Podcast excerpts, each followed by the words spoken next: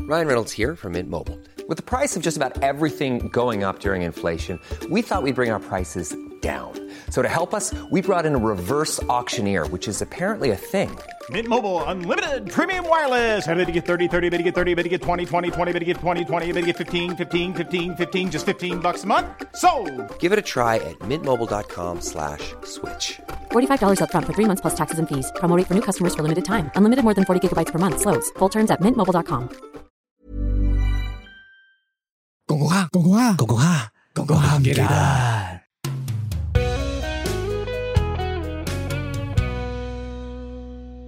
Morning, Tang. Today is leg day. Nah, You are pussy if you skip leg day. family, skip like that.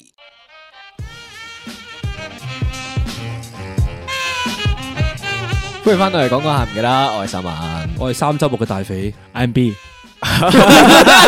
我堅持啊啊佢三周目佢都唔服輸啊！我唔服輸，佢佢好堅持但我唔咁啊快 Q 呢個題目 住，因為咧其實我哋錄咗三次咧，因為我 keep 住都死講英文，我爛講英文， 我差啲要撳第四次噶啦，啱啱明明話我哋可以有兩分鐘嘅時間做英文節目嘅，你死都唔俾，咪用咗咯，頭頭兩分鐘咪係咯。但係唔剪入嚟，我哋嘅民總監而家開始收窄我哋啦，係 咪？有有自我審查，好多創作限制啊！呢個唔唔俾我同我同話，唔夠基自本由英啊！呢文，度唔准唔，准，全部都唔準。因為我講英文唔得啊。 你可以講你可以講其他語言咯。你你有冇諗過話學咩語言㗎？認真啊！如果一定要揀一種語言，係啊而家即刻學，嗯俾一一一年時間嘅都得。日文咯，日文。嗯，我始終咧，其實誒、呃因為身邊好多人成日成日都會講話想去學日文噶嘛，我一直都有一個即係衡量準則喺我心入邊嘅，就係、日文可以用到嘅範圍比較少啊，即係你真係得日本啫嘛，即係你學語言嘅基準就係我可以用呢個語言去幾多個國家。冇錯，即係我衡量嗰個係一個即係誒嗰個巴，即係我付出幾多，收穫幾多咁樣，因為日本人啦，大約有一億人啦，即係全世界，咁全世界人口有八十億人喎，即係我每八十個人先可以用一次咯。咁但係我學其他語言，可能西咁班你牙應該會文啊學西班牙文咯。系啊，嗰啲可能會有效啲。但係我我有係一咁諗咯，我一係百咁億諗啊套 A V 嘅係啊，你以後就唔使睇字幕噶咯，你屌知道睇劇情做緊你咩咯。覺得你睇到好耐咩？你頂咗盡咪睇五分鐘？ 你一飛飛晒後面冇對白嗰前戲唔係佢啲，個佢個開門你啊，哎咦射咗。已經直接去到後面嗰啲冇對白嘅環節噶啦。你學嚟唔知做乜？ 我想學俄文啊，俄仔點解係啊啊，？我唔中意重啲重重重。重。法師噃，誒學俄文都有好處嘅，就係、其實佢同周邊嘅嗰啲咩烏克蘭啊、車臣啊嗰啲嘅語言，其實唔會爭好遠好遠噶嘛，有大約嗰個感覺噶嘛。我可以去征戰。你你要你要加入邊邊嘅軍團啊？好，我哋而家嚟到呢個日常事務分 你做咩唔享。答啊？逃 跑啦！我是逃兵。 O K，咁你逃兵，你個分享係我咩？啊有你嗯我有日常事務分享嘅就係咧，我最近去咗呢個 A I 嘉年華， O K，我想出個小攻略俾大家。哦，咁啊，攤翻住大家個荷包嚟玩。雖哦，然好，我啲好我喂啲想計學想學，我啲想學幣雖然係係免費擺擺票翻嚟嘅，喎，我見點你解攞咧咗好多點解嗯嘅公仔啊誒嗯喎。我係得二十個幣嘅。咁我哋咁我哋係即係有得，總之有得免費玩啦。 O 咁 K，就邀被受邀請咁樣去玩嘅。哦，O K，咁個二十個幣咧，我哋之前有一次去咗已經係探咗一次路啦。誒，係啊，因為之前咧有一次係啲類似啲 media day 咁樣我啦。哨兵哎我已係啊經之前做我咗，我打呢個 media day 嘅時候前咧，我同我同我同阿大大人朋友講，大人講話，我哋今次一個攤遊戲都盡量唔好玩。哦玩晒啲機動遊戲先，喂，點解啊？因為機動遊戲全部都要切要六個幣、六個幣、十個幣咁樣明噶白嘛明白明白，啊其實都相當貴嘅。哦，有咩機動遊戲啊？我唔知啊，我冇睇過。因為誒，佢有誒跳樓機啊，嗰啲咩飛天千秋我有啊條友，機玩誒，添。跟住有個過山車啊，嗯咩都有嘅。其實嗯我覺得係好玩過海洋公園。哦，但係恐怖程度你覺得邊個恐怖啲先？啊咁你好難咁我比較喎，唔係係嘛？我有得比較。哦你有你有玩我嘅覺得係誒勁過海洋公園，去到咁啊我準，勁過香港因公園。為因為佢個過山車咧啊係嗰啲你隨時每一分每一秒都會覺得自己就係死嘅。哦，你因為如果咧，你哋啊呢呢集出街嘅時候已經冇咗。如果你有睇米師傅嗯嘅 story 咧，佢差 佢差啲飛咗出車。佢嗰架過山車係咣咣咣咣咣，係咁撞撞撞撞，即係佢每一個彎咧，哦佢唔係 smooth 過彎， OK OK 佢 OK，係佢係硬咔過啦咔啦彎，咔啦咔啦咁樣。係啊。哦，但我想問咧，佢攤位遊戲係幾多個幣玩一 次啊？誒攤位遊戲就誒兩個幣兩個幣一轉嘅，嗯哦咁咪同以前差唔多咯。我覺係嘛得都幾抵玩嘅，都抵玩嘅其實 OK 兩個幣都每一個遊戲四次機會，四次機會，即係嗰啲掉下圈圈嗰啲啊，六個幣一桶射嗯咁下籃樣，球其實啊咁啊嗰啲我覺得性價比 OK 嘅。 O K，但系点解你贏到咁多禮物嘅？我我會想推嗱，我咁我有大概十個遊戲可以玩啦，嗯咁我十個遊戲都唔知點解都贏到獎嘅，咁犀利嘅係啊！你喺屋企苦練，你打前哨嘅時 候咧，即係影低晒，跟住翻屋企 set 好個陣咁樣係咪？即係喺度咁樣，摆晒塊好大嘅黑板咧， 嗱呢個角度要咁樣 掉，跟住佢阿媽隔離幫佢拍片，喺度調教佢手喺角度去練習。雖然你講得有啲誇張，但你冇講錯。 你真係喺屋企練習啊！我喺做前哨 比前哨戰嘅時候咧，我已經望咗邊一啲遊戲嗰嗰係個性價比係比較高，係我係可以攞到獎嘅。跟住翻屋企 search YouTube 教學。係，哦然之后或者自己諗下點樣可以做得做得好啲。哦，檢討咯，係啦，咁我話俾大家聽兩诶五大 tips 啊 OK，，第一個 tips 好撚多，烏住寶仔即刻要攞出嚟啊！匪神父之 A I A 攻略啊！係啊匪遊樂園。OK， OK 第一個 tips 係唔好玩牛奶罐，嗯，牛奶罐咧就係掉波牛奶罐嗰個咧，啊我 OK，係唔會中嘅。拋圈圈係嗰個啦啊嘛誒。唔係牛奶唔罐，係好多罐有喺有度個嘅，係啦，你有掉個個波要等佢去。有個好大好高大嘅牛奶罐， OK 你要擺個波入去 OK 先至有得攞。 OK，但咩第第一個？但 Medis。 OK 第二，千祈唔好玩嗰個掉圈圈。掉圈圈圈圈係咩咧？中間有一一百個樽，你掉圈嗯圈套到個樽嗯咧，即刻攞只即特係大俾公仔五。十個圈圈你去抌嗰啲嗰個嗰個啊嘛。係講緊十個幣兩桶，即係一百蚊兩桶。嗯兩桶咧，基本上唔夠你攞獎噶啦。 OK OK，好啊第三件事一定要玩飛鏢。飛鏢有一個遊戲咧係飛鏢掟啤牌，佢埲牆咧會有六十張啤牌。係嘅嘅嘅嘢啦，總之就嗯係你飛鏢飛過去，求其掉就得噶啦。總之你掉中嗰個啤牌嗰個有有顏色嗰個位呢 OK，OK，OK 就即刻有獎。 OK 啤牌可以玩呢個性價比超高。好 OK，仲有另一兩個攻略係啦，最第四個攻略咧就係玩槍，玩槍槍你先唔好理佢有冇獎，好玩，真嗯 OK，係好玩嘅。 OK， OK 你可以瞄鳩嗰個嗰個攤位哥哥，我睇下哥哥，你知唔知佢佢長期都係踎低行噶？佢唔夠屋企起身啊！你俾唔俾啊？嗰啲嗰啲嗰啲菲律賓姐姐咧，全部都係。嗰啲飛 鏢 唔係咁咁 CJ，意思，你唔會射粒子彈出去嘅，你揈粒子彈出去噶嘛？全部人隻手都 係咁樣，屌你，戚起隻左手咁着樣，背心賴 屎又屎使到到過啊！向下，咁亂啊！着件綠 色衫，屌你，好咁俾最乜後你 last tips 啦，就係玩嗰個射籃球，射籃係係啦，射籃球係最大機會中嘅。點解你藍波撚嚟嘅我男波撚嚟嘅， ？OK，但係你誒藍波嗰度你可以入到幾多個啊？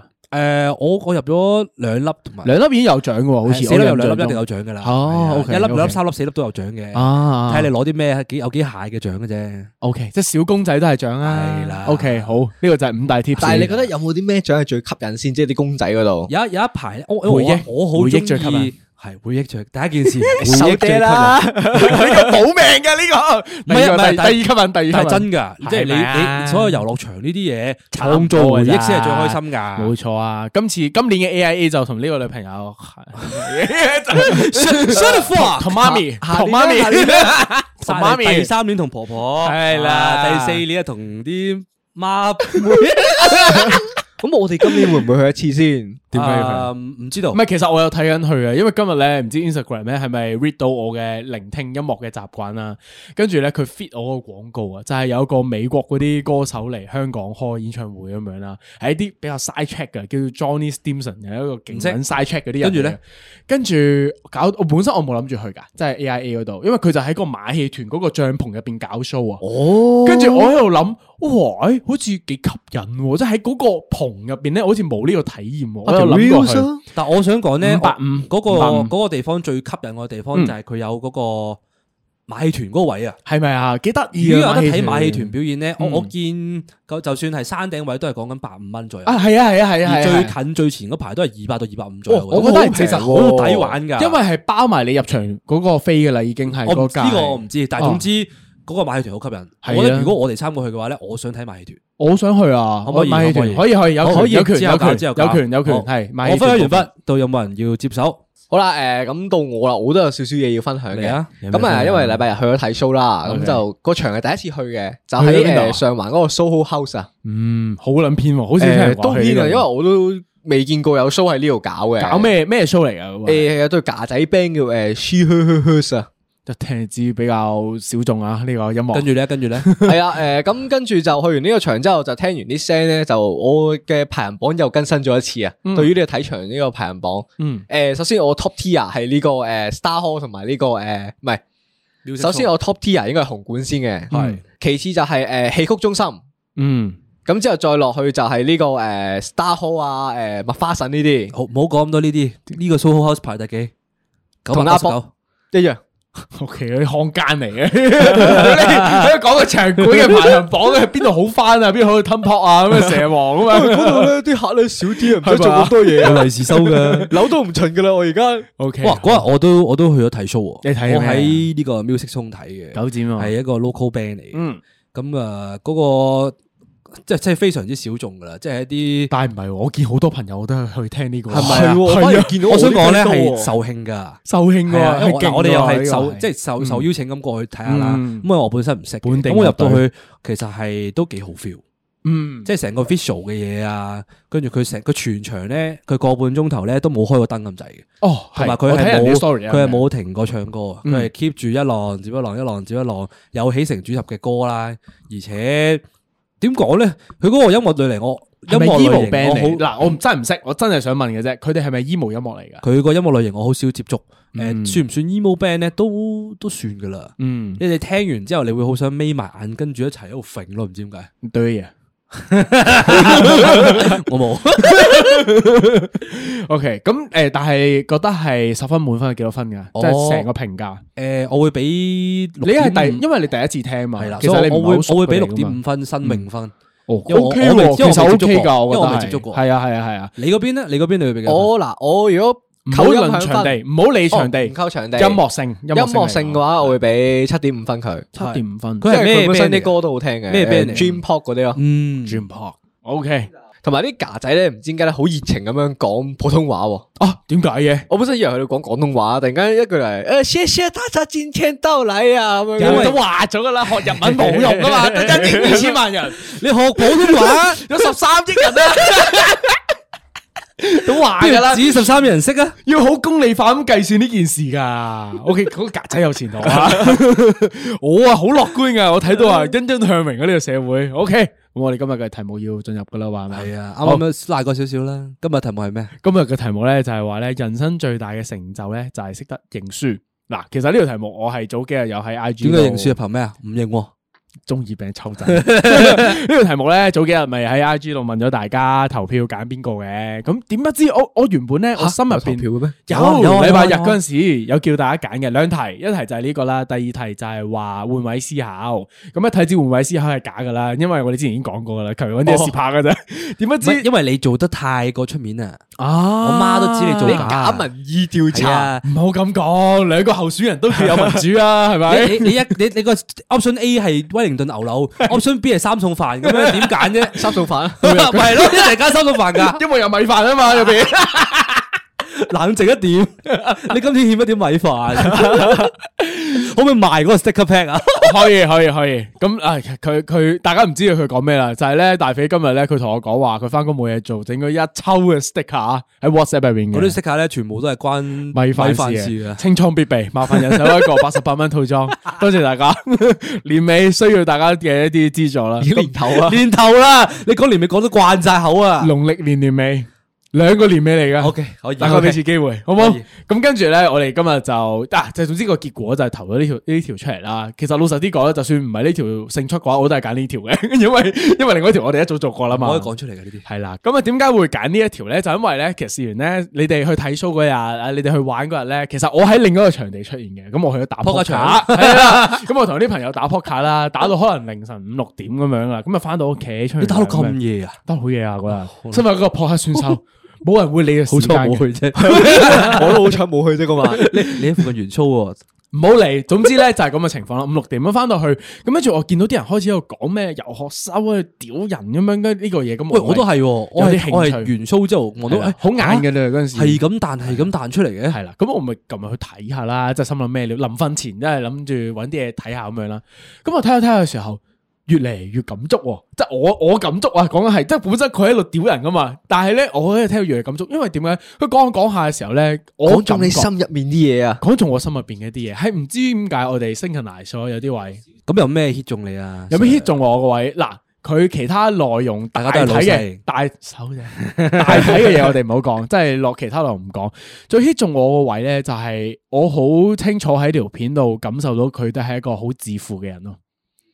因為啊我都係一個超級自負嘅人咯，而佢我覺得呢成條片咧嗰、個重點啊，並唔係話真係攞嚟鬧人咯，而係個重點咧係喺度同自己對話咯。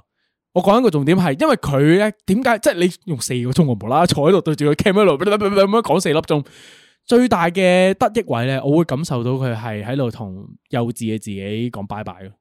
因為你覺得其實成件事好撚幼稚啊嘛，你無啦啦坐喺度着住套西裝，揸住杯紅酒，飲完就屌兩句，誒、哎急尿屙尿啊，有咩之類咁樣，啊哇好奇怪，成個行為都好奇怪，但係就係好誒灑脱咯，我覺得成個感覺灑脱嘅人通常係啲咩？好似你放鬆咁係啊，我自己系啊，你就系小朋友先会咁做咯，我会感觉系咁样咯佢。有少少 Marvel 嘅最終一戰嘅感覺，哦系啦，即係佢已經豁咗出去啦。係啦咁我有啲咩咪一次過屌晒佢咯。有啲咩嘅感觉咧？就系嗰一晚咧，就系佢放低咗自己一个好坚强嘅成年人嘅身份咁样，俾我感觉就系佢回归一个大男孩。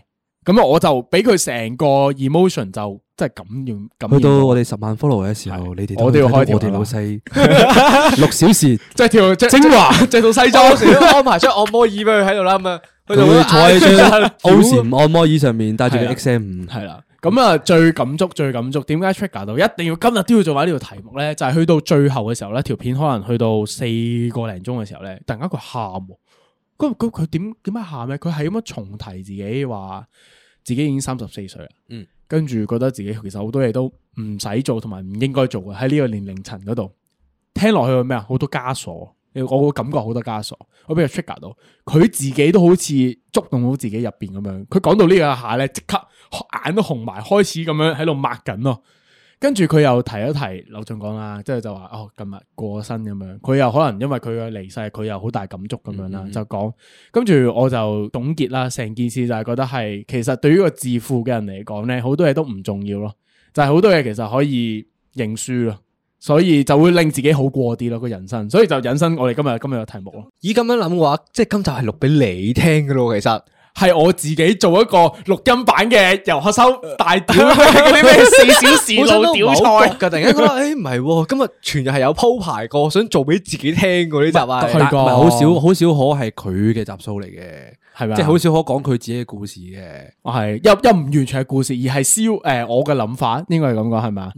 因為因为咁講嘅，我我会咁樣形容啦，就係平時我哋做節目，我哋有演員通啊嘛，同埋自己通啊嘛，我哋不嬲都咁講噶，就係一坐喺度一撳着呢部機嘅時候，我哋就開始有啊腰板個挺直，系啦，就兩個兩個狀態啊嘛。我哋 我哋我哋完咗一個小時之後咧，撳熄住完之後，我哋就 放翻屁，如果做大翻家有自己聽噶嘛。嗯過飛機鴨嘅話，就會知完道兩全個感受分別係啦，個氣氛唔一樣嘅，所以我哋成日都建議大家走去聽 P 床啊或者 點就，因為有原因嘅，就係聽下真實嘅我哋咯。係啊。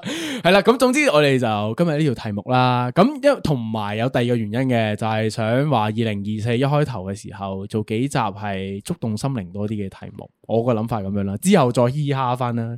有啲人就問：喂，點解咁認真嘅我哋咁樣？突然間就喺 comment 我見到。其實我哋本身都做開啲認真嘢嘅，對唔住，其實一直以嚟都好認真嘅，係我好認哋真我哋要㗎重申多次，二零二四年啦，啊我哋係知識型 channel 嚟 嘅。係啊，我哋爭啲唔流記得咗咗。，我哋經歷咗 大半年，爭啲唔記得咗。我當初寫題目寫任何嘢嘅時候，我都話我哋做知識嘅，冇錯，我哋咧係可以嗱，因為你有冇睇到我哋 YouTube 有 comment 咧，就話有個姐姐咧就話自己八點鐘走去聽我哋第七十一集、七十二集嘅時候啦，哭咗，即係講話擁抱自己缺陷嗰集，講到哭咗。我哋都話咗，我哋唔係做喜劇，我哋唔係搞笑我嘅哋，本身嗰個嗰個目標就係咁樣。我哋目標就係咁樣，搞喊你哋我哋知識型啊嘛，我 哋我哋要喺 Apple 嗰度個 category 要搬啊，我哋唔可以再最競爭。啊！之後 我悲哋劇第一位位呢個喜劇榜，OK。好啦，咁我哋正式進入今日嘅主題啦。我哋已經用咗好多時間講前面啲鋪 墊啦。咁第一 part 咧，我哋就想講話呢個救世主情懷嘅。咁咩叫救世主情懷咧？就係講緊話咧，呢啲人咧就係好渴望去拯救人哋咧，而從而揾到滿足感嘅人。 勇者系啦，孤孤勇勇者冇錯。咁就係嗰啲中二病佬啦。俾多幾個症狀我聽下。好啦，，嗱，第二個症狀咧就係咧，佢哋咧係好願意去犧牲自己嘅需要而滿足人哋，係啦，即係呢個啊，佢哋嘅做法嚟噶。第三，點解望住阿文啊？我你係咁望咗先係啦啦。，第三個咧就係咧，通常救世主情懷咧都會同兩個嘅誒精神嘅問題咧會有掛鈎嘅。第一個咧就係躁狂嘅抑鬱，第二個咧就係思覺失調症。點解你哋係咁樣對望嘅？你哋 係啦，咁啊，從而咧佢哋咧就會嗱，咁我哋講咗救世主情懷咧，其實唔係一樣好嘢嚟嘅。點解咧？因因為為佢唔係通常好嘢嚟㗎。佢不我聽到是救世主，我以為係佢係我一以個為好事情嚟㗎喎，因為啊好嘅症狀嚟噶，冇錯，就係因為你以為你係好，所以先叫救世主啊情懷咯。哦，系咪啊？嗱，咁點解咧？佢哋唔係佢唔係一個好嘅東西咧，因為通常咧，你喺度係咁幫人啊，你覺得自己好撚偉大嘅時候咧，其實你好容易係過勞啊。因為你每分每秒咧都喺度諗緊話，喂，哇，我點樣幫你？你你好唔開心啊，肥？我我點樣去真係 cheer up 你你啊？唔好咁樣煩啦係啦，但係你呢做個多過程咗啦冇錯，我使唔使你講咁多嘢就啊係？做多咗，呢、個就叫過勞啦。 OK 第二個咧就係關係會破裂，就好似啱啱咁樣啦，即係我係咁關心你啊，肥，但係其實你覺得好煩嘅，咁冇好扯，好大壓力嘅。你係係咁 啦問我有冇嘢？我都話冇嘢咯咯。，就係啦，即係你你又會問，跟住我又會問咯，咁一個情況咧，有少少似咧，你個係女朋友咧個樣西西地咧，但其實佢冇乜嘢嘅喎。係你係咁問佢，誒有冇嘢啊你？你咪就發會脾氣啊？突然間我嗰個本身就冇嘢㗎啦。 就會轉。而家就有嘢啦，再問啊啦。係啦，咁嗱呢個就第二個嘅問題啦，就係你哋關係之間咧會破裂啦。咁第三個問題咧就係你本人啊，即係救世主咧係好容易就會失望。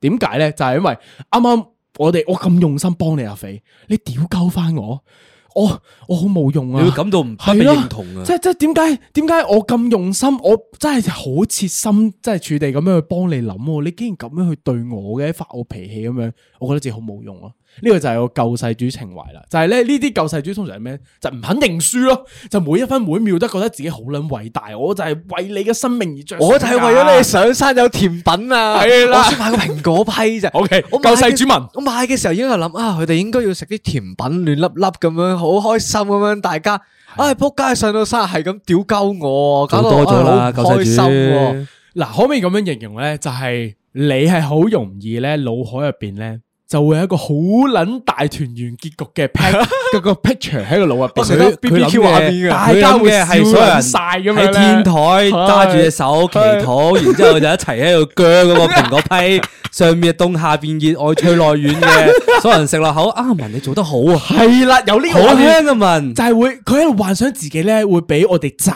佢咁樣啦，即係話哇文你咁醒啊，你竟然識得買蘋果批，我哋真係諗唔到啊啊，咁咁樣樣收尾好正啊，咁樣嗰啲咧。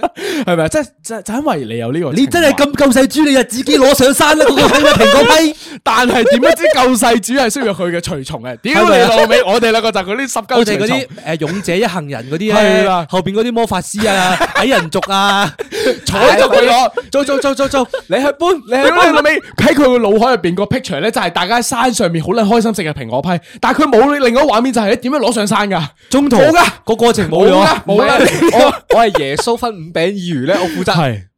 系啦，你只係可以教分啲魚咯， 係啦，即係你係 group project 入邊負責分工嗰個，你有冇分就 係翻完工之後咧就就 冇噶啦，冇㗎啦。過程 skip 咗 啊。係啦人咧， O K，嗱，咁我可唔可以咁樣形容咧？就係、你係會成日都會有呢啲美好畫面出現嘅喺你個腦海入邊。我相信唔係淨係指呢一件事嘅。嗯，我我好渴望去幫人啦，不如話，即係要搵到我存在感啊，不如話係。哎好中意病啊呢個人，但係我覺得講得幾好喎，揾佢存在感呢、個其實咪正正就係呢啲救世主情懷嘅人嘅問題咯。就係佢覺得自己嘅價值就係透過喺人哋個身上面拆翻嚟噶嘛，係咪？即係所有嘢都係我幫咗你，我同你一齊進行呢件事，我哋一齊好開哎心。應該話係透過我去奉獻我自己有嘅嘢，嗯去令人需要我。你嫌權啊我覺得係你燃燒喎自己啊要。咁你係咪耶穌啊？ 認真啲諗，其實你係有呢個心態喺入邊噶，咁所以耶穌咪掟死我啦所以耶穌咪救世主，佢就係救世主咯。所以呢個。個就係個症狀個名。但我我會覺得咧，有時咧呢一個名銜啊，嗯係我覺得係呢個名銜令到佢咁樣噶。啊，點解啊？呢個呢個個名銜啦，即係可能我譬如話救世主呢個名咧，嗯可以係人哋俾，可以係自己俾，呢個係一個枷鎖嚟嘅。佢陷咗入佢咁佢個腦入邊嘅時候咧，嗯佢就自自然會每一樣都會諗，我係救世主，我要幫人。系，可能自己都不自知啊，潜意识进行紧。係啊，呢一個个係我覺得係一個自己賦予自己嘅角色嘅時候咯，嗯嗯所以我會統稱呢一個病叫中二病咯。系嗱，本身我就係準備想問咧，覺得呢個救世主情懷同中二病有冇分別噶？冇冇分別嘅，你覺得誒係？誒可以但有你分別係一個嘅中二病嘅唔人嚟係㗎嗱嗱，可以有分別嘅，我覺得中二病嘅其中一種就係救世主情懷，哦，點解啊？而阿文呢一種根即係佢咁啱就好似揀咗呢個角色咁樣咯。嗯而我平時普遍中意揀嘅角色係咩咧？唔知大家有冇睇呢個《影之實力者》啊？我 我係啊係呢形容下，係當大家冇影睇，之實力者要做嘅嘢係咩咧？係就係暗地裏做，即係佢要暗地裏鍛鍊，嗯然之後做啲好勁嘅事，嗯，哦但佢唔可以俾人知佢係呢個人。 OK，你係呢個幼稚中二病， 幼稚中二病成長咗之後就變咗救世主情懷。哦，即呃係好似真係前一個階段。係啊！你一開頭嘅時候咧，你仲係自己喺度儲實力，即係好似啲上網睇 YouTube 咧，啲人喺度以為自己個個都係殺亞人咁樣咯。因為你覺得你覺得自己， 你覺得自己未做到啊，你覺得自己未做到嘅時候，你就哎係要啊暗地裏暗地裏做咯。係啦，當你覺得自己啊，我我個能力夠成熟嘅時冇錯候，我就變咗救世主咯。當你以為自己可以出山嘅時候，你練成咗超級殺亞人嘅時候，我以為我係勇你就變咗個者，救世點知我係矮人族咯。係 冇錯，你就覺得自己做嘅每一個行為都係喺度施捨憐憫緊你哋嘅眾生。係咪啊？即即所以阿文就有嗰種咯，我帶個蘋果批出嚟，就係、想你哋班咁樣嘅幻徒聽到你講呢樣嘢咧咧，，係啦我有一個故事要分享嘅，嗯呢個係二零一九年嘅故事嚟嘅。哎，有幾年咯嗰時咧有一啲好仆街，一九年已經五年前噶啦，係啊，哇咁耐噶啦已 經，五年㗎好恐怖啊呢件事。我 OK，你哦我繼冇續預繼計過呢樣嘢續我繼有少續少係，嚇係親五年前發生咩咁事？早知五年前咧，就有一班好熱血嘅後生仔咧，就去上 咗。你繼續，你繼續，嗱，你聽埋先屌，聽埋先屌，聽 OK？埋，係啦，去上莊咁啊，啊，各好位熱血嘅朋友年輕人，跟住去上莊啦。係咁但係喺上莊嘅過程入邊咧，佢哋就發現咗，嗯即係一啲上莊嘅老鬼制度啊，各樣嘢覺得好不公，啊嗯，覺得呢啲嘢好嘥時間，好佢蠢哋要推翻呢個制度，佢哋好想推翻呢個制度，好撚中意佢哋好想覺得我就算诶我要犧牲我自己，係我今年我做千夫所指，嗯，唔緊要，我都要打破呢個政 權，收聲我躁緊個情緒啊！你要俾中二病仔嘈氣啊！ 我就係知佢想嘈氣啊，斷佢氣。屌你老母係咁打住我示範， O K，我聽到啊，我聽住佢佢嚟嘅啦，嗰句準備嘅啦，我唔可以俾佢講啊 嘅。即係嗰條嗰條 curve 上咗去，即係你 老母啱啱有個 punch line 諗住講話，諗住講話我誒我燃燒自己都要造福世 人，你又喺中間嗰度係咁打入嚟， 我就係知佢好想講呢段對白，我知佢儲咗好耐氣嘅啦。死都唔俾佢講啲中二病對話。你 你屌你老母！你講啲咁中二病嘅題目，你唔俾我講啲中二病嘅對白， 我要揭竿起義，我要打破呢個政權。反晒台咁樣，屌你！佢反佢正強，佢老老鬼，哎鬼拿。破崙繼續拿破崙，唉，是但啦，咁總之咧， 阿嗱仔總之就係諗住就前人種樹啦，我哋係就做個前人啦， OK，咁啊 OK，OK 後人就可以乘涼啦。嗯咁殊不知咧，就喺中間嘅時候咧，就好多即係點嗯講咧，啲上莊啊嗰啲會洗還手啊，係即係會分化，即係哦哦，喂嗰啲搞事嗰啲，你哋唔好理佢咪得咯。你哋剩低嗰啲繼續一齊哦乖自己乖開地心咯開心你哋乖乖地玩，咁咪係冇咯事咯。 follow 我哋嗰套咪得咯，係咁樣係啊，嘛？追即係住我哋嗰度佢心態啊做就可以噶啦。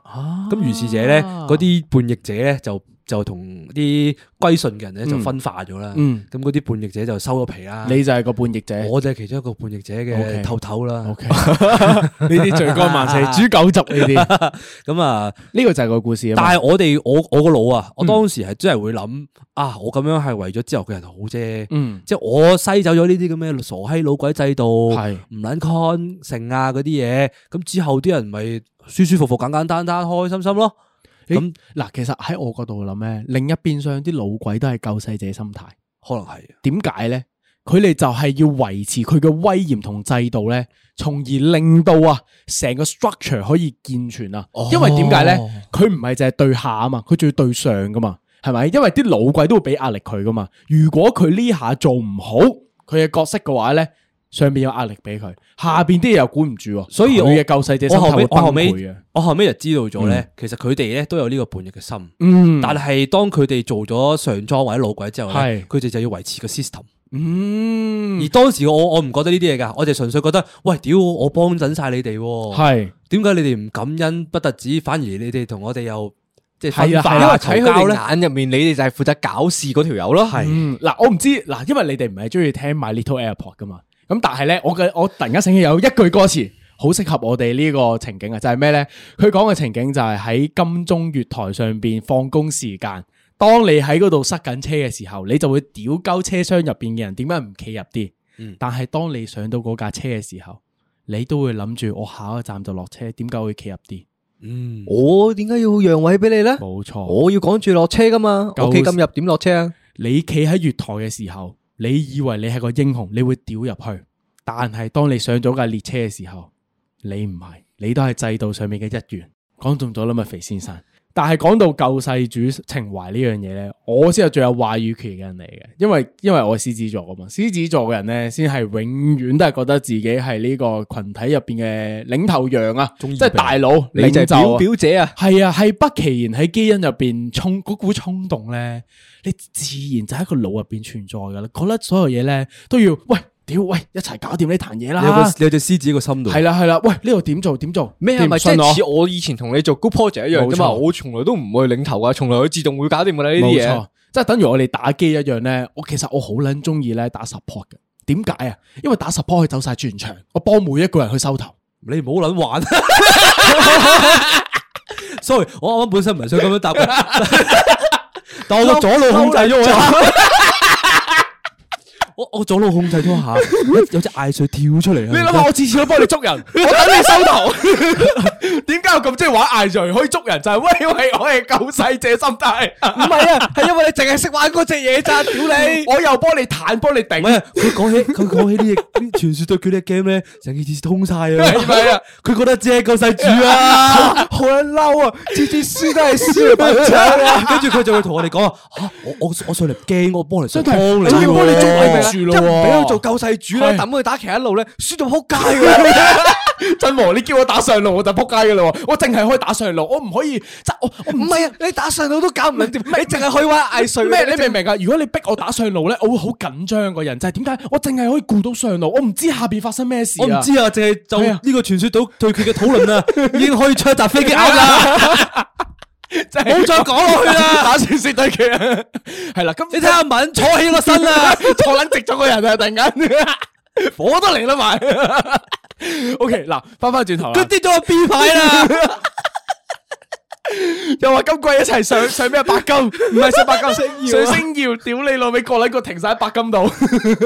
翻翻轉頭，翻翻轉頭， OK，嗱，翻翻轉頭咧，我咪話我獅子座嗯嘅，咁跟住就好容易有呢個問題出現啊嘛，因為我就以前會更加嚴重啊，無論個圈子幾細咧，即係只要係一個群體有人咧，我就中意跳出嚟做第一，即係即係最頭嗰、哦個啊。嗯跟住大圈子又又學又咁啦，即係我唔 care 啊就或者唔覺得尷尬，有啲人會寧願收埋自己噶嘛。喺呢但係我個係地方咧唔尷尬，嘅，如果要用我嗰種啱啱你講嗰個名叫咩幼稚中二病啦，中意病，我會幼稚中意我病我諗嘅係咩咧？我會中意做二把手喎，哦，我我唔中意做頂頭嗰個，嗯因為我成日覺得頂頭嗰個咧係齋化學司令好廢嘅，係我要做佢係隔離咧可以隨時掹把武士刀出嚟，冇錯斬人嗰個。 O K，即系你系个影子影子係啊嘅嗰個，哦你係你係光，我就係影。 Holy shit，啊你係好好中意啊呢集，係我好中意呢集我係啊。我系名门，你系佐助。係係係係， Damn，你唔係嗱，其我實咪就係咁樣我咯係。小英咯。你係小英啊！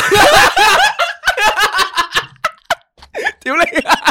好似真係咁樣喎，我哋呢度仆街爆撚咗。喂，明明門咪就係救世主情懷咯。佢每一刻都諗住為咗條影村，我哋要做火影，我要真係所有人都愛我咁樣。明門屌你羅明，佐助佐助就係每一刻 Sasuke，諗得 Sasuke 每一刻都係諗住做嗰啲嗰啲誒嗰啲咩懶懶好型男啊嗰啲感覺噶嘛。中二病中二病型一定男要你你你要守住條村啊！我就要係打冧你條村。冇錯，喂！突然間發現咗我哋呢度係火影村嚟唔係，喎，仲有一樣唔係仲有一樣嘢好吻合㗎。 咁佢咧唔係，仲有一樣嘢好吻合㗎。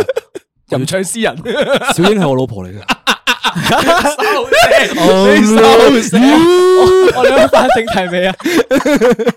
好啦，咁總之就係講到诶第一 part 啦，誒哎唔講火影嗰度住啦，咁我有個故事要分享係關於救世主心態呢樣嘢。咁其實我咪唔係好算救世主心態，我多數係奉獻嗰方面都好多嘅。佢哋嘅諗法就誒幾、時會有呢個諗法咧？就係、誒、以前細個都未必未有嘅。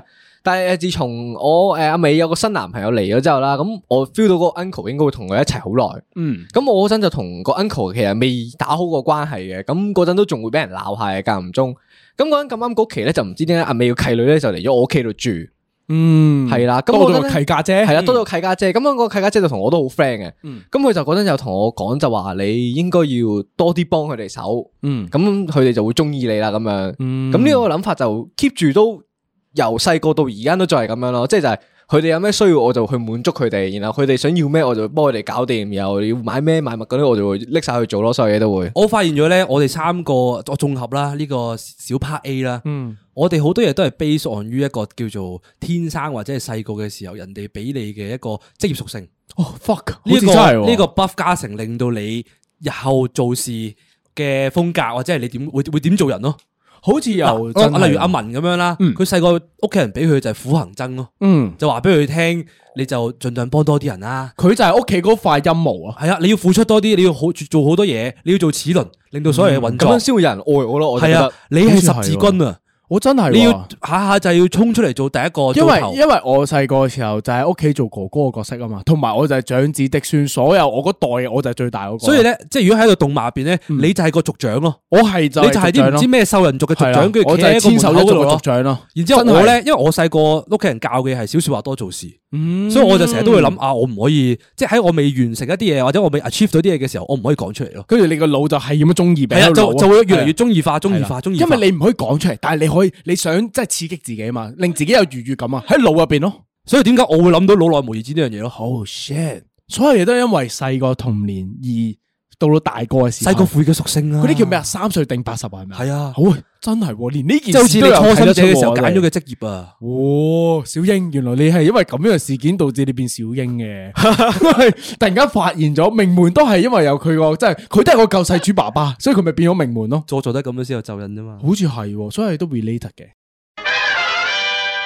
公公哈唔記得，诶喺去第二部分之前咧，我哋就做個任務先啊。咁啊，記得 follow 我哋 IG 啦，記得幫手 like 啲 views 同埋 share 啲 views 啦，同埋記得誒喺 Apple 下面 comment，然後就 join 我哋 P 床會員同埋 YouTube 會員。你都聽咗咁耐啦，都咁多年啦，唔係仲唔入咗任務啊 嘛？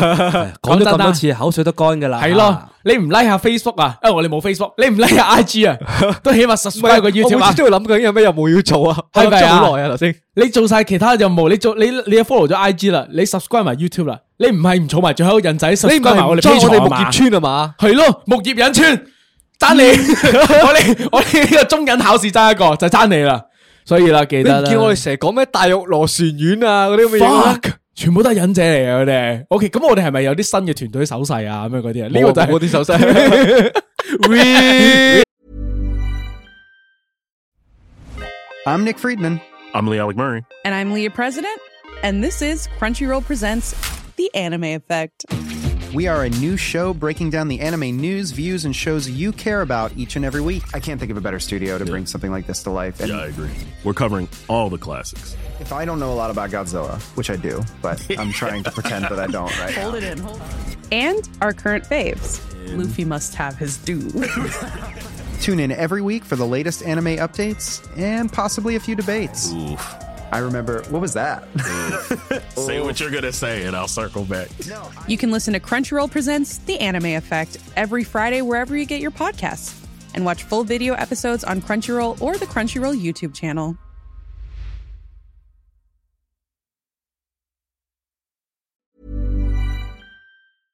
呢个系个引述嚟嘅，呢个系。OK，好啦，我哋去到第二部分啦。咁样咧，第二部分咧，嗱，我哋啱啱就讲完救世主情怀啊嘛。但系其实咧，有另外一种情怀咧，都系好接近嘅，致富嘅人咧，都好容易會发生嘅。但系咧，佢同救世主情怀咧，我觉得系一个反向嘅一个比较嚟嘅。係咩咧？嗰個咧就叫做冒牌者心態啦。通常咧好自負嘅人咧，點解會自負咧？因為佢擔心啊，因為佢覺得自己咧就係咧，诶，就算有充足嘅證據證明自己嘅能力都好啦，但係佢都覺得自己唔配，所以佢先要做多、做更多、做再多啲去令你覺得我嘅價值喺度。咁跟住咧，仲要咧，佢哋覺得咧自己嘅成功其實好多時咧歸咎於啲運氣啊，即係時機啊，人哋抬舉我啫，其實唔關我事嘅。咁咧變成咧，仲有另外一種類似嘅角色嘅，就叫做咩隱性嘅冒牌者啊。佢哋咧就通常咧都會用啲工作咧去填滿自己所有嘅生活啦，就令到自己咧誒、呃可以好似好忙、好受，即係人哋咧即係覺得你哇你好重要啊你咁樣咧，但係其實佢唔一定係真係享受嘅。 係啦，阿文開始喊緊啦，啊呢個冇隱性冒牌者開始喊緊 啦，係啦。咁點解佢會咁樣做咧？就係、最主要嘅原因就係佢覺得自己咧，如果一甩碌嘅話咧，就冇人再重即係重視佢啊，覺得自己啊即係冇冇呢個即係誒嗰個咩啊需要性啦，冇阿迫文切性啦，就算你冇用嘅話，我都唔會放棄你噶。係個感覺好似我一放假如果冇嘢做，我就覺得哦好撚廢啊，我冇生產力啊。哦，係喎。誒的確係咁樣喎。阿文係咁樣噶，係啊即係你唔見佢好忙嘅時候，佢會成日都話要放假放假噶嘛。嗯但係一放假就唔咧得㗎啦，係啊，就佢甩會話碌㗎啦，做嘢啊，做嘢啊，求揾啲嘢搞啊，整下袋啊，整下咩啦。系啦，诶，其實呢個咁樣嘅症狀咧，好多時會發生喺啲咩人身上咧？就係嗰啲喺公司同一間公司入边做咗好多年嗰啲嗰啲老屎忽咧，去到就嚟要退休嘅時候咧，就唔得噶，唔退得休嘅呢啲人咧，一退休咧，佢就感受到自己好似扑街，我人生好似冇晒價值啦，咁啊，我成個人生就喺呢間公司入边存在，所有人都聽我支笛，我話去東就東，話西就西噶嘛，我如果一消失咗呢間公司，唔掂噶咯喎，呢間公司我可唔可以直接界定啲唔肯退休嘅人就係有呢個心態咧？我覺得係，即係嗰啲直情就係呢個六十心五態嗯歲、七十歲都仲覺得啊，我要 keep 住做嘢，我仲好後生啫嘛，好健康，嗯我要冇 keep 錯嗯住做落去，我要為呢個社會帶嚟任好好多好多價值。係啦，但係呢一個面具嘅另外一面，就係其實佢唔知自己仲可以做乜嘢，佢唔知道自己對於呢、個诶、呃社會，就算係社會好大啦，細少少家庭，再細少少自己嘅個伴侶都好，即係講單純你老婆、你老公都好，你都唔知點樣去相處啊，你唔知仲有點樣去愛你嘅，啊因為你平日嘅時間已經去晒做嘢嗰度啦。冇錯，即係你你喺屋企，你喺公司嘅時候，你就係個威嚴角色；翻到去屋企嘅時候，你都係個威嚴爸爸、威嚴老公咁樣。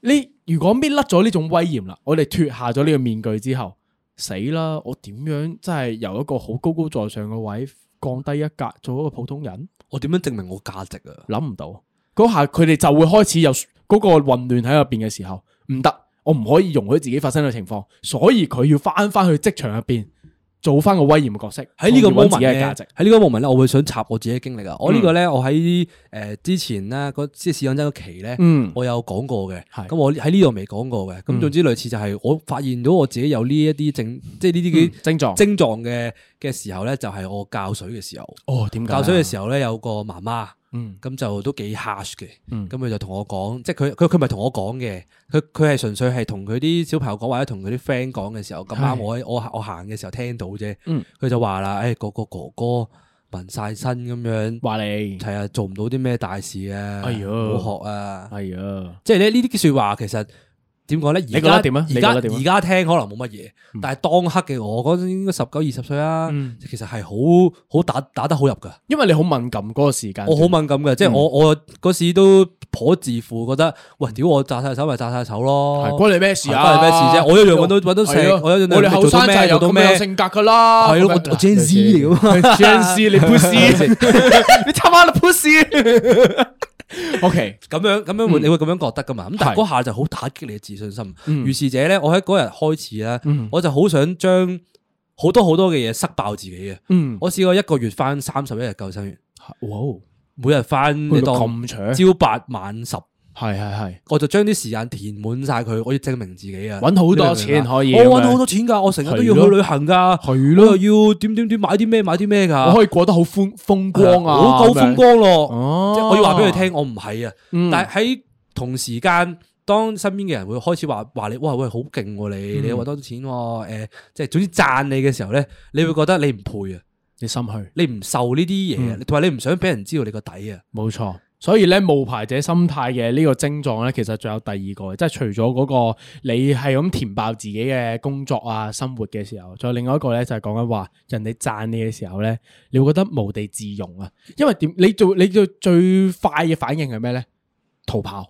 我唔想聽到呢啲讚美，因為哎千祈點解唔好，千祈唔好，因為點解咧？就係、因為你覺得人哋越讚落去嘅時候咧，越會越撩中你心入邊冇底氣嘅位置啊，跟住令你嘅嗰個面具咧跌咗落嚟。即係你啱啱講嘅，我可以返三十一日，我可以搵好多錢，我可以係咁去旅行。但係當人哋搣甩晒呢啲咁嘅面具之後，佢可以講一句，講下講下，哎呀，咁阿肥你啊，暑假搵咁多錢，咁你冬天咧？啊嗱，開始突然間你嗰啲面具就開始破裂噶啦，嗰下你就慌噶你個人。诶，哎我有呢個諗法咯，突然間就係诶，自從做咗唔記得之後咧嗯，一直都覺得诶，其實唔係做得咁好啫，好多嘢都冇打想象中話啊，好似好正咁樣嗰啲你做得好咧好。㗎係之後即係每次啲人讚我都話，其實運氣咯，我覺得係即係哦咁真係你會咁樣啱同好人講彩，嘅然後我哋可以去到呢個位，即係純粹係好多運氣使然導致我哋去到呢度啦。之後我就會諗，假如有一日我哋唔做 podcast 嘅話，咁我係一個咩人咧？你系个咩人？你係工 程狗，啊你係一個工程師啊！係啊，我唔係，我會覺得咧，诶、通常啲人 D M 啦，又或者係現實面對面講啦，嗯即係可能有人認到你，嗯或者係話喂你哋嗰個好嬲笑喎，你好聽喎、之類嗰啲嘢嘅時候咧，你有冇發現我哋都唔識面對？哦，呢個就人哋一講呢句嘢出口嘅時候，你唔知點答噶。我會最快嘅反應係咩咧？就係我哋嗰次搞沙會噶嘛。咁跟住咧，誒、你哋兩個係遲啲咁多都到，我係到先嘅。嗰陣時就有個師兄已經到咗，咁我哋兩個人就咁得兩條友，咁都要傾下嘢咁樣噶嘛。咁、嗰個師兄咧就話覺得我哋肥婆啊，咁樣嗰啲真係串叉燒啊，咩之類嗰啲好好笑啊，跟住覺得嗰啲好精彩，即係好多內容都好精彩。嗰下我好慌，啊我心好慌，因為你講呢個生日會咧，嗯我 observe 到一樣嘢係幾得意嘅。我你你知道我哋嗰日嘅主角係邊個噶嘛？冇錯，我哋要問大哥。我哋嘅文大哥咧，佢係喺全日佢都會 feel 到好係好唔舒服啊！系系系，你明唔明白啊系？即係其實我當阿文坐喺一邊嘅時候啊，嗯即係有八九個女仔圍住佢啊，嗯咁我哋係咁話，哦，文好多女啊，好係性啊係啊啊係，阿文覺得好唔自在，的確，我覺得即係就相信算好多人都唔會自在，啊就算嗰啲女仔係話，哇，阿文我真係中意你嗯嘅，即係啊，我我係你 fans 嚟嘅喎，咁講真，啲人嚟得就係因為中意你先嚟係㗎啦嘛，，但係阿係咪文佢會覺得唔係啊，唔係啊，即係佢佢唔知點樣應對呢樣嘢啊。係係係，但嗱，其實我好明阿文當時嘅嗰個情緒嘅，就係嗰種你哋嚟得嘅時候咧，係咁幫我起其實唔哄應該啦，係為咗我而嚟咯，我分又分鐘幫我覺得係吹奏啦，跟住阿文又會諗，你唔係因為我而嚟，而係因為誒呢個好似幾攞戇鳩有個嘢搞下咪嚟咯咁樣。佢覺得好多嘢自己唔 deserve 啊，覺得係好似你哋呃笠個頭套落我頭度，咁我就要上嘅嗰個時候咧，嗰股誒撐唔住嘅壓力啊，係咪？即係嗰啲叫咩？欲大皇冠必先承其重我量。頂唔住啦，阿文頂唔住嗰股重量啊！嗰、個皇冠大，我第一諗起獅，獅子王。獅子王我阿爸咧抱起阿佢哦啊佢咩物質爸，跟住就 個山度咁樣舉起佢，係， 但其實。顶唔順跳咯。 就佢啲 meme 死咁，哦嗰個唔關正傳事喎。但其嗰個實佢係有少少嗰種感覺喎，佢係跌咗落去之後，佢係曾經去揾地方去逃避嗰個責任噶嘛。係啊佢最尾先翻去去承擔佢嘅責任噶嘛。咁佢覺得唔 deserve 做呢個獅子王啊嘛，佢嗯，喂，嗱，咁點解呢個位咧無啦啦又要講係呢個啊冒牌者啊，又講下呢個救世主？明明我哋一開頭話今日我哋嘅節目係講話做人要認輸啊，要認輸噶嘛。因為喺呢個位嘅時候咧，我因為點解 set 呢條題？因為我嘛，我 set 呢條題，因為我覺得自負嘅人會好有切身體會嘅感受，而我就係呢個咁嘅人啊嘛。咁啱啱點解我一直都唔填充我嘅例子出嚟咧？因為咧，我覺得我係比你哋救世主情懷同埋冒牌者心態再多二千倍嘅人。我喺每一個圈子入邊，我都要做領袖，我做足每一刻，小圈子、大圈子，呢度都好，我都要做大佬。第二個，啱啱咪話咗冒牌者心態有個症狀噶嘛，佢好容易咧就要將自己嘅工作咧填滿自己嘅生活每一刻噶嘛。我認為自己嘅係填滿工作噶，填滿生活嘅，比你多二千倍。啊啊，老闆，小華咪咁講 喎，小華咪咁講喎。點 解前面我我諗前面你講嗰啲咩領袖嗰啲嘢都算啦我我放過你啊，我有你啦，我哋 你講失教時間呢啲 OK OK，嗱嗱，你講啊，你講啊，你講，你講，跳咗我聽你出嚟講，喎嗱，我聽你講，我聽你講。吓，我覺得我哋三個都係算係塞爆啲時間嘅人嚟嘅即係我哋三個都係自負到撲街嘅，唔係唔喎。係自負到撲街。我我係承認，我其實我承認噶，我係唔衰得㗎，因為我覺得我應該每一樣嘢都要做到好好咯，我覺得。我覺得我哋三個做呢個節目咧，就係要承認，嗯我哋三個都係超自負嘅小孩，嗯所以先引申到我哋超硬頸，嗯所以我哋先會有三個部門。哦所以我哋先唔會互相合作地工作咯。每一次有任何部分嘅工作，我哋都係一個人一個人咁樣做噶嘛。嗯，嗯而我哋嘅冇時間錯亦都係分別地塞爆噶嘛。係所以你一聽到呢個時候嘅時候，你見到你兩個員工都起晒槓喎。係咪啊？我我唔認同我唔認同你咁樣喎頭嗰啲咁嘅嘢哦咯，咩咩二千倍啊！屌即你係老味打爆啲幾得閒聽啊，係咪啊我啲時間叫咩啊？咁我樣叫直接跳咗上台啊！爭啲跳啊跳啊，你 跳啊跳啊跳啊！我睇你跳，屌冇人接我，屌你！我坐開少少，我俾你跳。 你媽係啊！ 快啲，你助跑啊！嗰邊助跑過嚟，快快！唉，又要鬥啊嘛！依家係咪啊？咁細之情懷，屌你！我唔輸得噶呢個 位，我唔輸得嘅，跳啦！嚟，唔係其實我覺得我哋做呢個節目都係㗎，我哋打從骨子裏都係每一刻都覺得自己要做第一㗎。嗯，唔係咩？我哋可以好老實同你大家講，我唔係應該話嗱，唔一定講我哋，我好冇？我我可以頂晒所有槍，你坐到咁開啊嘛，我頂。我係我係做所有嘢，我都要覺得要做到最好嘅喎，因為點解？我唔想俾自己後悔啊。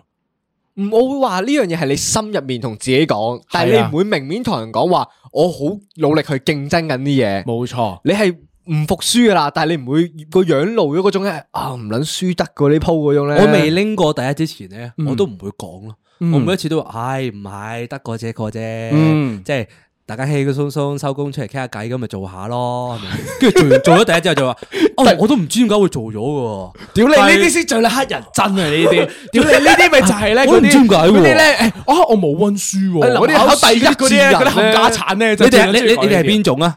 你哋係會坦白承認啊，我温咗書，然之後我努力做咗嘢，然之後你攞到第一啦，定係你偷偷地温書，跟住然之後同人講我琴晚成晚去咗玩喎，但係你唔知點解攞到好成績，你係邊種人啊？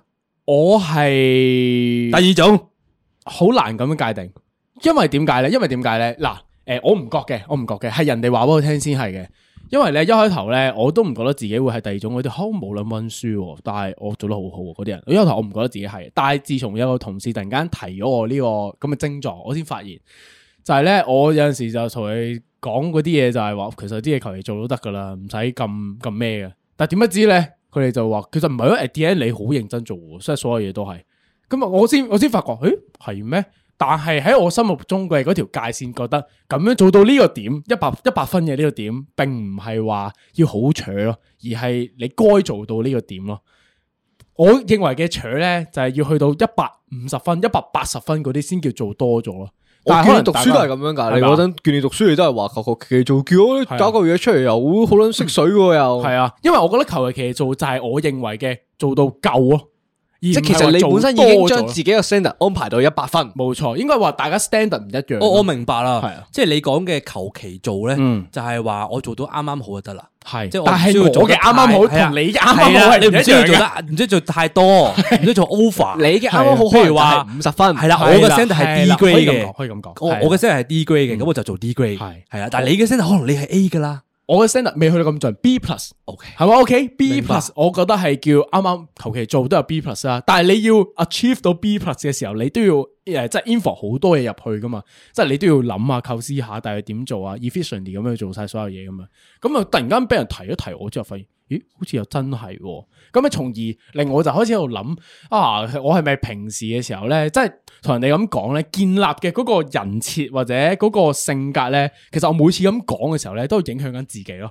即係我每一刻都喺度諗，我求其做啫嘛，求其做，嗯，都唔係好認真啫，所有嘢嘅時候，但係就不斷 push，同埋咧，，我覺得咧成件事係串連起嚟嘅。係咪啊？嗯即係我哋今日嘅 part one part two 同你啱啱講嘅故事咧，就係嗱，我假設我攞阿 B 嚟做一個例子啊好啊，佢先頭係有一個創世者嗰個咩啊，救世主心態情懷救世主情懷啦，即係佢覺得自己永遠都要做 leader，啊嗯咁佢就好有自信咁樣企出嚟，嗯跟住佢可能幫人或者係 lead 住啲人，OK，嗯咁呢個係 stage one。嗯 Stage two 嘅時候咧，就係、開始啲人覺得，喂，你阿 B 你成日企出嚟做乜撚啊？係喺度喺度攞攞攞彩攞彩咁樣攞彩係，跟住你就開始自我懷疑。係你開始有自我懷疑嘅時候咧，因為你就我會唔覺得自己攞彩，我只不過做緊我自己認為嘅一百分，你覺覺得你嘅份內事就係要 lead 住啲人，冇錯，所以你就咁啱啊樣做，而係啊啲人覺得你做多咗，係啦呢個時候你就會開始懷疑自己，自我懷疑或者你嘅自信心受到打擊嘅時候，嗯你就會有 stage two 嘅嗰個冒冒名牌者者心心態態，係啦你會覺得開始覺得啊，我我所有嘢都唔唔 deserve 嘅喎，然後咧，你就係會啊見到佢嗰排咧，突然間就會講好多嘢，打好佢多好字，啊懶之後得嗰會啲係咁講咁樣，叫槍文嗰啲咁嘅嘢係㗎啦啦，。真係嗱，發現過多排咧又冇事噶咯，佢又彈翻出嚟，又去翻救世者心態噶咯。所以呢個其實係一個 loop 嚟嘅。嗯，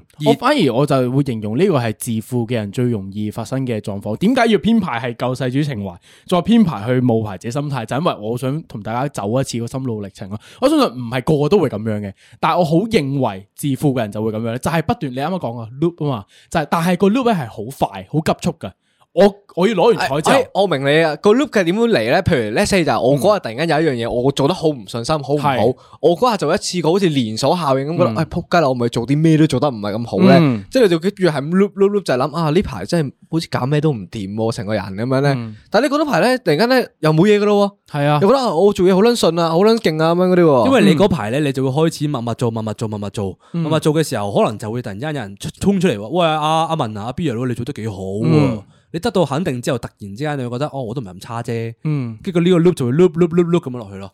我我會形容就係咧，當嗰啲嘢 worse 啊 shit 咗嘅時候咧，我會唔忿氣，跟住咧我會默默做嘅時候咧，我係會好撚認真咁默默做，做完出嚟有成果啦，就開始 OK 翻啦，即係個生活軌道開始 OK 翻嘅時候咧，人哋你啱啱講話人哋會讚噶嘛，當一讚嘅時候咧，咁我又會突然間咧，好似呃撚到自己咁樣咧。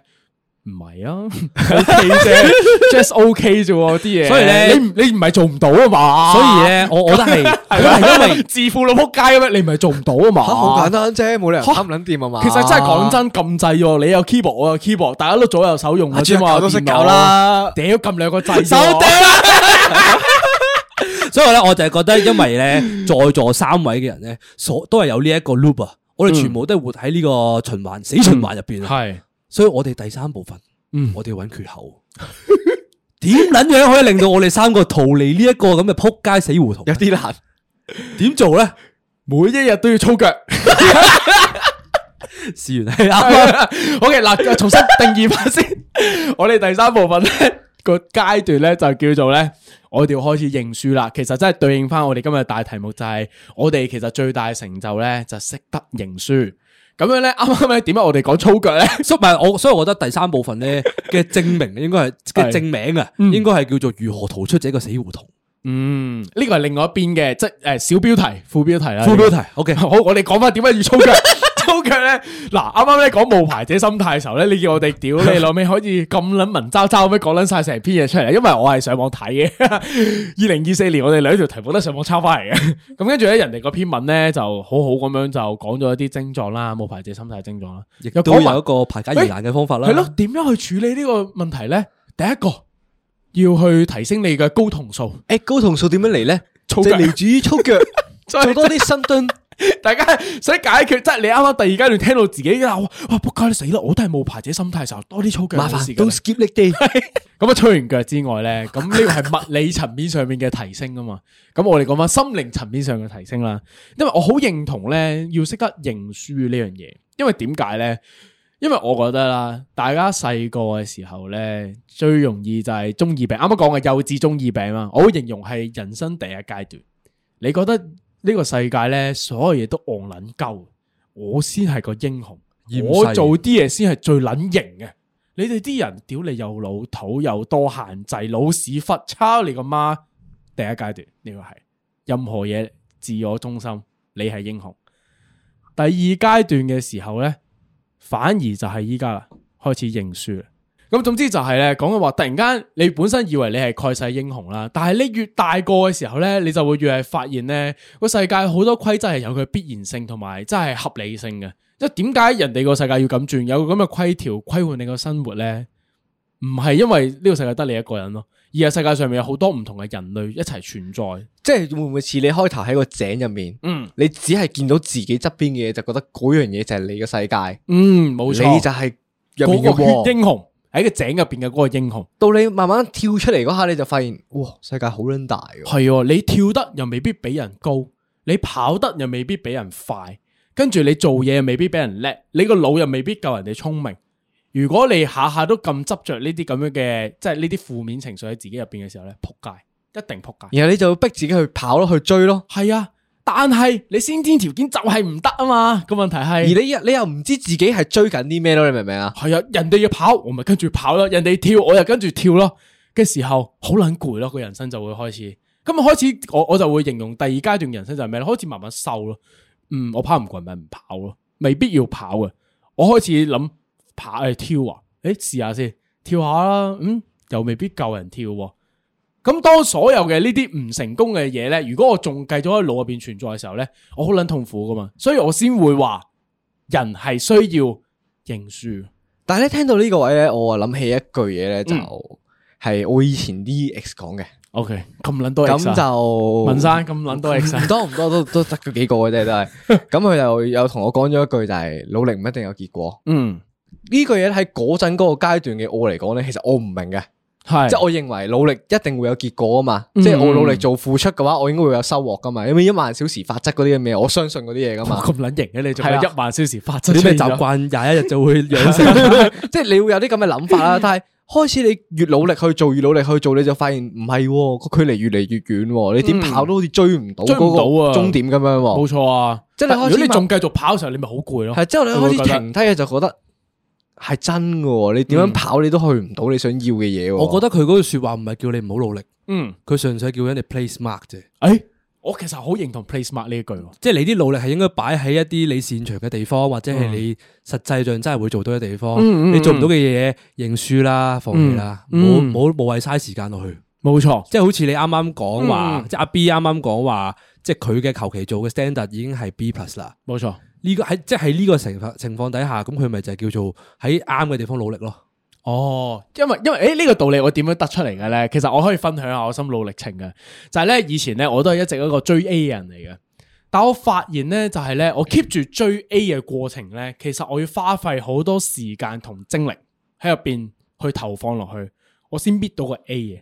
但係我發現 turn out 嘅結果出嚟咧，A 同埋 B plus 咧唔係爭好遠嘅咋。哦，即係但個係意思就會係嗱，你目標係要考九十分以上冇錯嘅，但係你其實發現啊，八十分其實都唔差好遠啫，都咁唔樣係咁差，有好多人其實都唔係咁高分嘅啫喎。嘅時候我就喺度諗，誒八十分同九十分之間嘅嗰十分咧，我可能要用誒七十五 percent 嘅精力同時間花費落去，但係我得出嚟結果未必真係咁咁好啊，同埋咁有即係咁咁有魔力噶。我如果我將嗰七十五 percent 嘅時間同精力攞翻出嚟。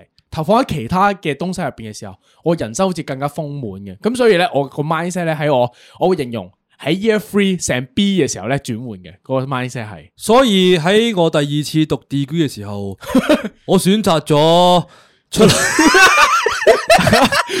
用更有效嘅方法去完成學 業。我選擇咗 play smart 佢唔係 place mark 噶咯，喺我身冇辦法㗎咯邊， 喺我身佢選擇 pay the 邊 money 十七十七位同學入邊，大家都努力讀書嘅時候，我唔係，我 play smart，I 做第十七位 pay the bill。 ，Mr. Face pays the 我話 bill，俾啲男馬佬聽，要點樣 做？因為你認輸咯。我喂，認屌你輸啊執我着嚟做咩啫？我就係讀唔到呢啲，但係我嘅天賦可能喺我啊同喺其他方面啲地盤佬溝通方面，我勁過你哋，冇錯冇錯嗯冇係咪先？咁我呢啲方面叻嘅時候，我咪活用我嘅長處咯。嗯即係大大肥嗰個諗法，其實又唔係話唔好嘅，即嗯係嗰個 play smart 呢件事。但係有時咧，就係我覺得你太執着某一個嘢咧，嗯咁你就不斷去拱自己、拱自己、拱自己咧，你最尾去拱到自己入咗個死胡同入面咧，你走唔翻出嚟咧，嗰會又有心魔喺度啊！嗯，因為你唔肯服啊輸咯。即係點解人哋做到，我永遠都做唔到嗰樣嘢咧？就係、如果你擰翻轉頭，其實可以行翻出去噶咯，走噶咯，唔做噶咯，其實。即係仲有好多道門噶嘛。即係可能你喺呢條跑道上面，你好撚多障礙啫。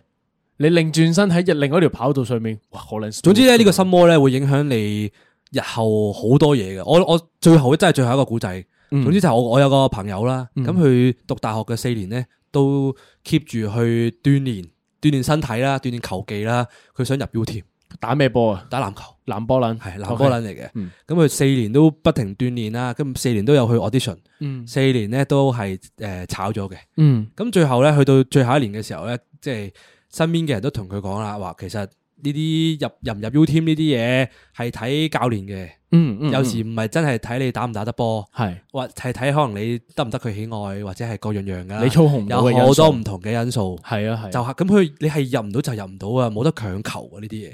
努力唔一定有結果嘛，啱係啱啊阿文講嘅。咁咁其實於是乎佢跳咗出呢個死胡同之後，咁佢走去打越組，嗯即係走去誒其他翻工比之賽後啊打 C League 又好各樣樣，嗯其實一樣得到嗰啲打波嘅滿足感。哦即係你喺個 C League 做得分王，一樣有滿足感㗎，嗯唔一定要話行到出去同我講，哦我以前大學打 U team 㗎，嗯，即係你唔一定要喺摩士公園入邊鬥快游水，啊你可以去摩利神山，係啊，係嘛？你都可以游到最快噶嘛？哦，OK，呢個例子幾好啊！咁你真係每個人喺每個時間段喺唔同嘅位置都可以發光，係咪啊？就唔一定要咁執着到去轉牛角尖，唔一定要咁硬頸，有時可以喺唔好逼呢、個啊到自己去盡頭咯。譬如話，可以喺呢條路度服輸嘅啫，係咪？我覺得各位觀眾今日嘅唔使攞簿仔出嚟，但係你要喺個腦入邊模擬戰一次，同自己嘅心魔，哦，同自己心魔打一次，然之後同佢講唔好意思，我輸嗯， ，sorry，我真係打唔贏，呢度我真係唔得，sorry 咯，係咯，係啊係唔好意思，要同自己承認自己嘅失敗咯，係咪啊？即係你同人哋承認，其實有陣時好好撚難。你講唔出口啊有陣時你面子問題係啊，啊你好撚難。但係你同自己講偷偷地，唉屌，sorry，我做唔到啊我真係搞唔到啊！我真係搞唔撚到啊！我我好努力做過啦，我我真係唔撚得咧咁係樣。啊，所以咧，誒，最後嘅四個字啦，贈俾大家，放過自己。真係要放我自己嘅係啊先。咪最簡單？講完咁多嘢之後，識得放過自己，已經喺二零二四第二課題。我嗱，我哋第一課題就叫大家去叫咩啊？擁抱自己嘅遺憾。第二個課題咧就叫大家放過自己嘅執着。對唔住啊懂得去啊！呢個咩啊？就誒、呃要去認輸。 sorry 啊，我今年唔搞年宵啦，因為我覺得其實 你自己會，到落去啦，唔好意思啊，各位。 因為其實我覺得咧，你係係知自己嘅問題核心喺邊度嘅，嗯你係知道自己唔應該咁樣做，但係你呃自己，我我可以繼續，我我做到噶，我我得噶咁樣。嗯，OK，唔准我即刻答，等我嚟問啦。致富嘅人就應該要問呢今集嘅題目噶啦。嗱，我唔知你哋有冇睇過奧運呢？以前保特嘅年代嘅時候呢，佢身邊呢永遠都有，即係跑一百米嘅時候決賽嘅時候呢，有兩個人會着住佢哋嗰件黃綠戰衣嘅，一個就係佢啦，牙買加入邊有兩個選手，一個就係佢啦，第二個就叫做誒、呃 Blake，我好記得呢個人嘅，嗰、個人呢都係好撚勁啊！即係嗰個人如果唔係有保特嘅話呢。基本上嗰幾屆應該都係佢攞冠軍嘅。咁喺呢個情況入邊，大家運動員生涯其實都係十零年噶啦。你喺投入呢個運動員生涯嘅時候，代表咩？你要放棄好多你屋企嘅時間啊，揾其他工作，揾更多錢嘅機會咯。應該係咁講，因為保特永遠你喺頭上面噶嘛，佢永遠都攞晒所有鎂光燈噶嘛。啲代言都去晒保特度噶嘛，永冇錯遠都會。但係呢個時候你係 Blake，你會唔會繼續落去咧？當你跑到第三屆奧運會啦，都係永遠嘅亞軍。我反而應該唔會跑落去咯，嗯，因為即係你做咗十十誒九年嘅運動員啦，當你做咗九年運動員，去到三十歲，三十歲階段，因為嗱，你你當我去到卅歲，其實我已經見識過好多運動員噶啦嘛。嗯咁我望住保特呢條撚樣，佢話：，哇，屌你老母咁撚快啊！咁嘅子彈火車咁樣嘅，仲要名成利就即都喺佢係身咧上你每次面。跑咧比賽，你望住前面嗰條粉槍，你硬係永遠都同佢揸幾格咁樣係咧啦。但嗰幾格係你超越唔到啊！你明唔明啊？嗯，你永遠都過唔到啊！咁我要用幾多力去先過到嗰幾格咧？咁樣、嗯即係你唔係個個都好似睇動畫咁樣話，真係努力咁樣，係咯谷下谷下咁樣，就就會嗰谷幾格到就咁衝樣到咁樣，即係就要播音樂咁樣，好熱血咁樣，唔會噶嘛呢啲嘢。哦，你啊講到呢度咧，講起動漫咧，我話我死都要講，有人有人聽唔明我都要講噶啦，我英我的英雄學院保特就係 All Might 咯，係跟住然之後嗰個 Blake 就係第誒 Number Two Hero 咯。係，我跟都住覺得咧，係個漫畫咧有一幕咧，就係嗰個 number two 啦係，無論係受到咩挫折啦，佢都一佢都要定要繼繼續向續前向前嗯行，因為佢想做到第一位。冇錯冇錯。咁我冇冇錯，佢捱咗十年廿年之後咧，佢真係做咗第一位。但係有啲咩後果咧？佢屋企人關係唔好啦，嗯啊係啊，佢自己係啊嗯受咗，好多傷啊、性啊嗰啲嘢啦，仲要其實社會唔服佢。做到都唔服佢。就算你做到 number one hero，人哋腦海入邊永遠都會諗住係咩咧？都係保特，保特嗰陣時快，我一諗起佢哋跑步，我就淨係諗起保特嘅啫。保特嗰陣時跑得幾瀟灑，佢好似冇盡力咁樣。人同埋人哋會有閒言閒語啊嗯，保特傷咗你先跑到啫嘛。冇哦你憑啲咩啊？ shit！呢啲先最大打你擊係啊。你係你係你係補替補嚟㗎咋？哇！所以我覺得我好都追到好入㗎呢句我我都冇勇氣做呢個角色啊。係即係我我做唔到啊。嗯 sorry，我我唔可以努力咯。冇錯，即係其實好多人都做唔到。如果你佢好努力做到第一位，可能我會企喺隔離喊，望住佢拍手，然之後話：，唉，你做得好好啊，你終於做到啦！我會恭喜佢咯，我唔會做閒言閒語嗰個咯。嗯但係要我自己企上去做咧，我做唔到，我一定我一定服輸。即係所以好多時咧，大家咪成日都講話要俾好多掌聲運動員噶嘛。即係其實好多運動員都係咁樣噶。你呢場比賽即係簡單，我哋講到跑步啦，八條友跑決賽，獎就得三個，剩低嗰五個其實冇人會問津噶嘛。但係因為佢哋唔服輸嘅精神咧，繼續跑落去，其實。係有背後有好多嘢犧牲嘅，即係你啱啱話誒誒我英咁樣 number two hero 又冇家庭冇成，其實運動員其實差唔多嘅啫嘛，就係佢哋人哋肯願意犧牲去投入呢個運動嘅時候，要俾好多掌聲係。證明佢哋好熱愛嗰件事咯。係咯喂，講真，如果俾值我得犧牲喎我知道我今日嚟陪跑嘅，屌我冇唔跑啦，咁嗯樣都贏唔到，根本就你噶啦系啦，即係但啊係嗱，再調轉翻個槍柄啦，人生唔係好多嘢都可以唔服輸噶嘛，反而係咪？我哋啱啱咪放過自己，令自己好過啲。身為一個普通 人，我哋就要懂得放過自己。你對傾我唔跟 啊，留翻對手嚟揸波好過啦。哇，乜撚嘢？你講啲乜撚嘢？不你揸 波啊！你呢一集你呢一集充滿教育意義嘅情況底下， 我哋結 尾揸竟然係揸 波。我唔記我唔記得邊套咩胡慧 中、胡慧聰啊，嗰個泰國嗰條友係係咧，係話我唔跟啊呢度。唉。因為佢哋嗰度倒手噶啦嘛，要去到我唔跟噶啦，哦好耐留返揸波揸波唔好 啊， O K，咁我哋今日節目去到尾聲啦，係啊嘛？係咯，留翻對手揸波 啦。咁多咁多係普通人認輸 啦，唉，你唔係揸波啦保你，唔係保特啊，你翻去揸你波胡啦慧沖 咋？我哋一齊沖遊泰國啦。 O K，本集哦咁樣去泰啦國 啦，係胡慧沖咩？點會係胡慧沖拍呢啲嘢啊？哎係啊，你翻去睇一定係胡慧聰嚟噶，